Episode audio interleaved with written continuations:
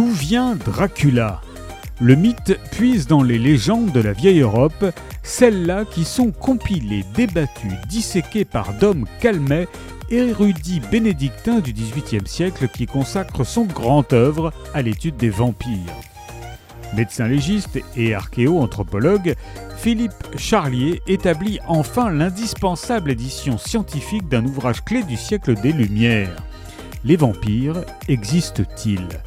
Comment aborder les superstitions en chrétien?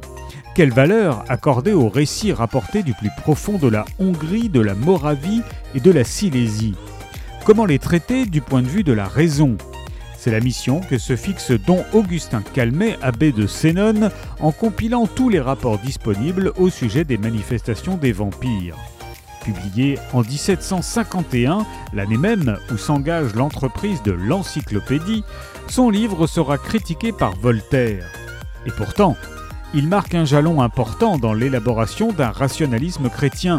Il est une œuvre marquante des Lumières catholiques, engagée dans tous les progrès et soucieuse de ménager une place au mystère de la religion. Le traité sur les apparitions et les vampires de Philippe Charlier est paru aux éditions du Cerf.